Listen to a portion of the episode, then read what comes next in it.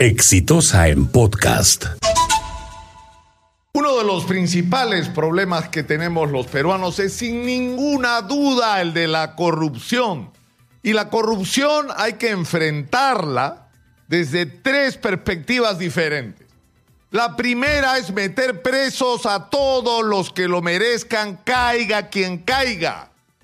Y cuando uno mira lo que está ocurriendo en otros países, siente orgullo de que acá tengamos el equipo especial del caso Lavajato. Porque acá en el Perú, si tienen que ir presos los expresidentes, van presos los expresidentes. Y si tienen que ir presos los exalcaldes de una ciudad de 10 millones de habitantes como Lima, pues tienen que ir presos. Y el gran riesgo, el gran riesgo que puede enfrentar esta lucha contra la corrupción que está encabezando a ese nivel el equipo especial Abajato, es que la justicia en sus más altos niveles nos traicione. Y eso no puede ocurrir y por eso es tan importante la reforma del sistema de justicia. Que nuestro aparato de justicia corresponde, hemos sido testigos en los últimos días de las cosas que están haciendo algunos fiscales y algunos altos funcionarios de nuestro sistema del Poder Judicial. Esa es una tarea. La segunda tarea es desmontar las redes de corrupción que se han tejido durante décadas y que siguen funcionando.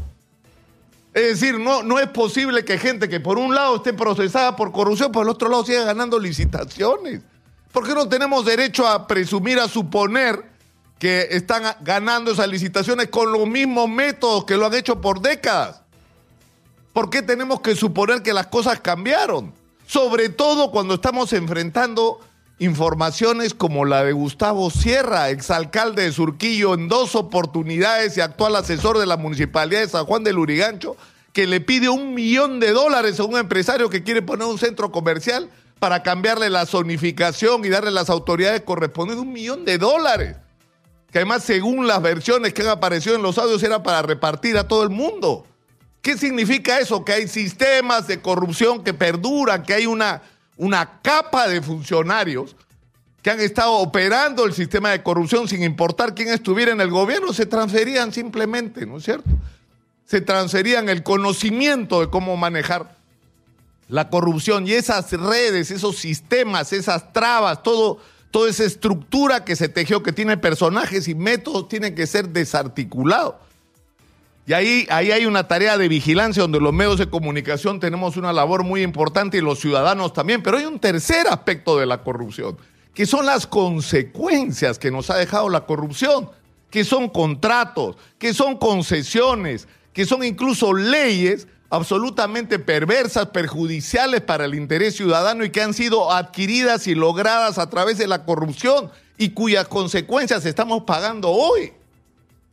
Por ejemplo, las concesiones de, los peajes de las autopistas de Lima, que son hijas de la corrupción, están ahí. La pregunta es, ¿tenemos que aceptar los ciudadanos que eso siga ahí? O el contrato del gas, donde sale el gas de Cusco, lo vemos pasar por nuestras narices, se va para afuera del país a precios regalados y se hacen fortunas afuera. Porque alguien le regaló el negocio de nuestro gas en perjuicio de nuestro interés. O los contratos eléctricos, señor. O sea, ¿cómo es posible que la empresa e-, eléctrica de todos los peruanos, Electro Perú, subsidie, porque eso es lo que está haciendo, subsidie a dos operadoras de hidroeléctricas que son Chacya y Cerro del Águila, que eran de, en un momento de Odebrecht y de la empresa Calpa, y que pierda 100 millones de soles por lo menos al año Electro Perú por subsidiar estas empresas porque alguien les hizo un favor desde el gobierno? Y donde todos los peruanos pagamos las consecuencias, o donde el sistema para establecer las tarifas eléctricas sea tan perverso, de gente que además un día está en la empresa, un día está en Calpa, el otro día está en el Ministerio de, Energía y Minas. ¿No es cierto? O sea, saltan de un lado a otro, de funcionarios privados a funcionarios públicos. ¿Para qué? Para hacer un sistema en el cual la consecuencia es que usted, señora, señor, en su casa, paga el doble de la energía que paga, de lo que paga por energía las grandes empresas. Es decir, hay un precio real de la energía, pero los ciudadanos pagamos por encima ese precio y las grandes empresas pagan por debajo. ¿Por qué? Porque se han hecho las cosas mal. Entonces, la conclusión es que hay que pelear contra la corrupción y meter a todo el mundo preso, a todo aquel que lo merezca y caiga quien caiga y sin ninguna restricción.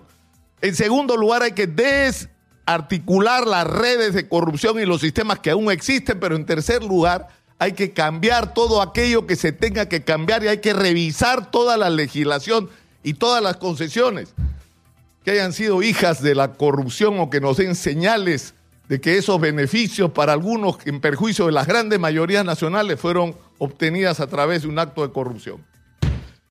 Este fue un podcast de Exitosa.